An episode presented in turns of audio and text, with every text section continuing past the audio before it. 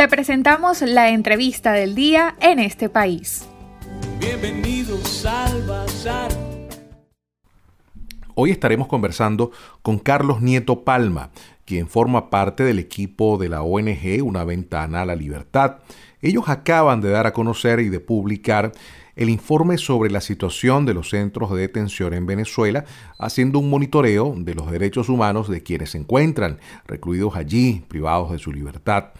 Carlos, coméntanos cuáles son los resultados más relevantes que contiene este informe. Sí, bueno, gracias Alexis por la invitación. Un placer estar acompañándolos a ustedes eh, hoy. Mira, el, informe nosotros eh, lo basamos en el monitoreo de 273 centros de detención preventiva o calabozos policiales de 19 estados del país donde tenemos investigadores eh, permanentes. Nosotros tenemos 21 investigadores cubrimos 19 estados y en el estado Miranda tenemos tres investigadores porque bueno, por la complejidad del, del, estado lo dividimos en, en, los valles del Tuy, lo que es la parte de Guarenas, Guatire y Barlovento y lo que son los altos mirandinos. Bueno, creo que el, dato más relevante es la grave crisis que se está viviendo en el sistema penitenciario venezolano. En estos centros monitoreados por nosotros hay una capacidad disponible para 7.191 reclusos, pero realmente hay 22.664. O sea que estamos hablando de un hacinamiento de el, del 248%. O sea, un hacinamiento realmente grave, ¿no? De esta población, bueno, el, el, 18.610 son hombres, 1.757 son mujeres, o sea que, que se sigue manteniendo la, la situación de, de, de las mujeres de ese porcentaje que varía entre el 7 y el 8% de mujeres que están recluidas. Por otro lado, detectamos que es una de las informaciones tal vez más relevantes del, informe el fallecimiento de 118 reclusos en, estos centros eh, por nosotros monitoreados. Y no por primera vez, porque ya en informes anteriores habíamos tenido resultados similares.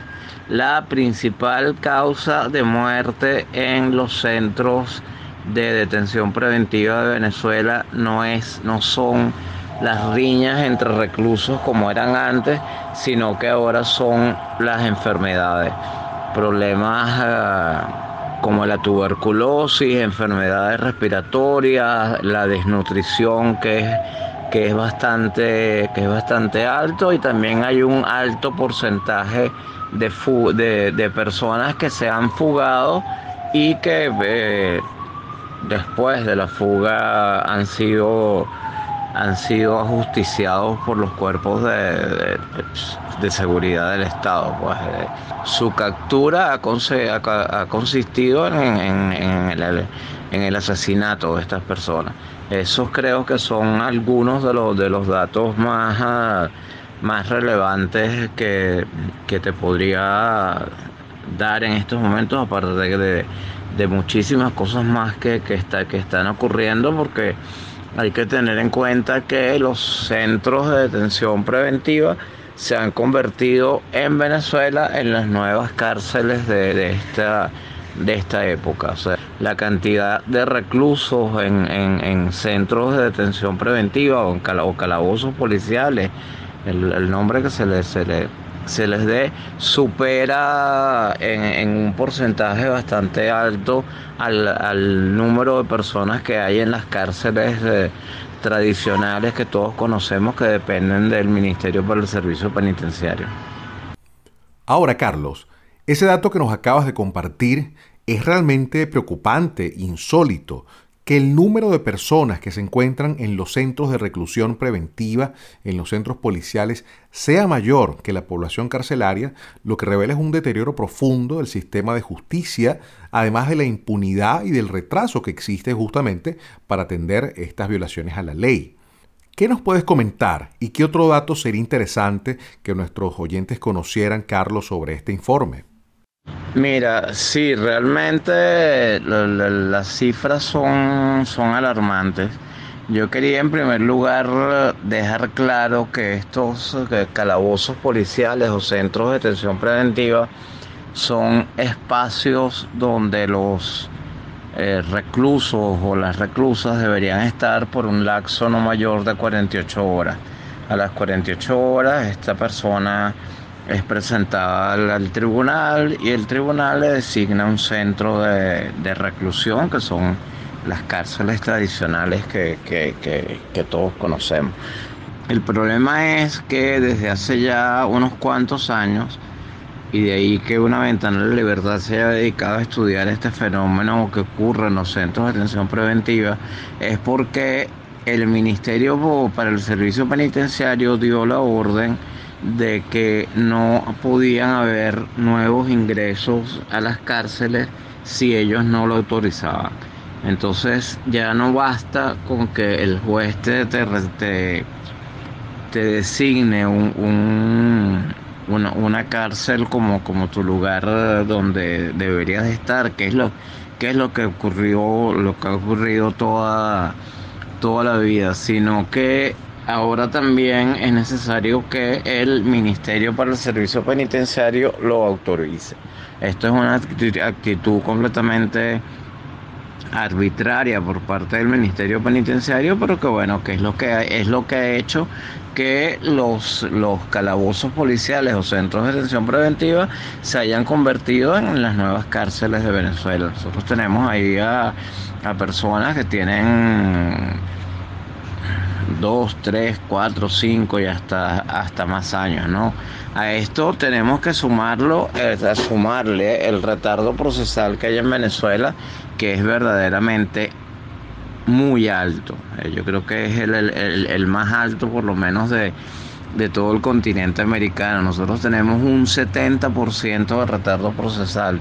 Esto quiere decir que de cada 10 reclusos solamente tres saben si son culpables o inocentes y el resto no se les ha hecho un proceso para, para decir, bueno, para saber qué, qué es lo que, si son culpables o inocentes, ¿no? Esto viola indudablemente que viola la constitución, viola, viola este principios elementales de derechos humanos, no solo, no solo establecidos en las leyes de Venezuela como la Constitución Nacional y el Código Orgánico Penitenciario, sino en normas, en normas internacionales como las reglas Mandela y, otras más. ¿no? Eh, es una situación bien grave lo, que tiene que ver con el retardo procesal. Mira, otro, otro de los de los asuntos relevantes que tiene el informe nuestro de este primer semestre es el las enfermedades eh, eh, que encontramos dentro de, dentro de estos recintos, porque, bueno, eh, hay 185 reclusos con enfermedades infectocontagiosas este, encontradas, hay 397 reclusos con tuberculosis, hay 1.177 reclusos que tienen enfermedades de la piel y enfermedades respiratorias y hay 517 reclusos con desnutrición. Yo insisto que esto fue una muestra nada más que de 273 centros de atención preventiva de los aproximadamente 500 que hay en Venezuela y de, y de 26 mil 26 mil y, pico de, reclusos de los 65 mil aproximadamente que hay. Entonces, bueno, las enfermedades, y, son, y, cuando hablo de todas estas enfermedades, son enfermedades que no se les presta ningún tipo de atención.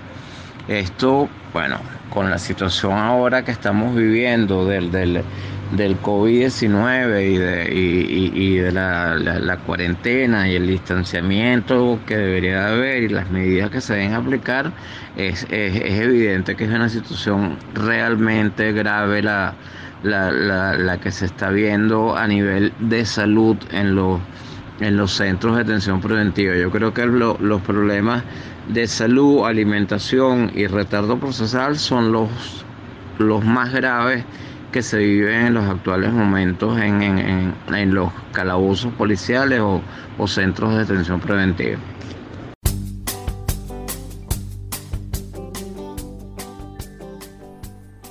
Bien, escucharon ustedes a Carlos Nieto Palma, quien forma parte del equipo de la ONG Una Ventana a la Libertad, quien profundizaba en relación al informe que acaban de dar a conocer relacionado a la situación de los centros de detención preventiva en Venezuela. Como ustedes saben, pues estos centros que en teoría deberían tener o retener a las personas que han sido detenidas por la comisión de algún delito en ese proceso judicial eh, que se pudiera adelantar y se asume que son centros de reclusión preventiva ah, y no centros de reclusión permanente como lamentablemente lo revela este informe. Y eh, sin sumar o sin profundizar, pues lamentablemente en lo que sucede en términos de hacinamiento, en términos de las condiciones, la capacidad física de muchos de estos eh, lugares, como bien eh, lo señala este informe, y también pues de las condiciones sanitarias, acceso a agua,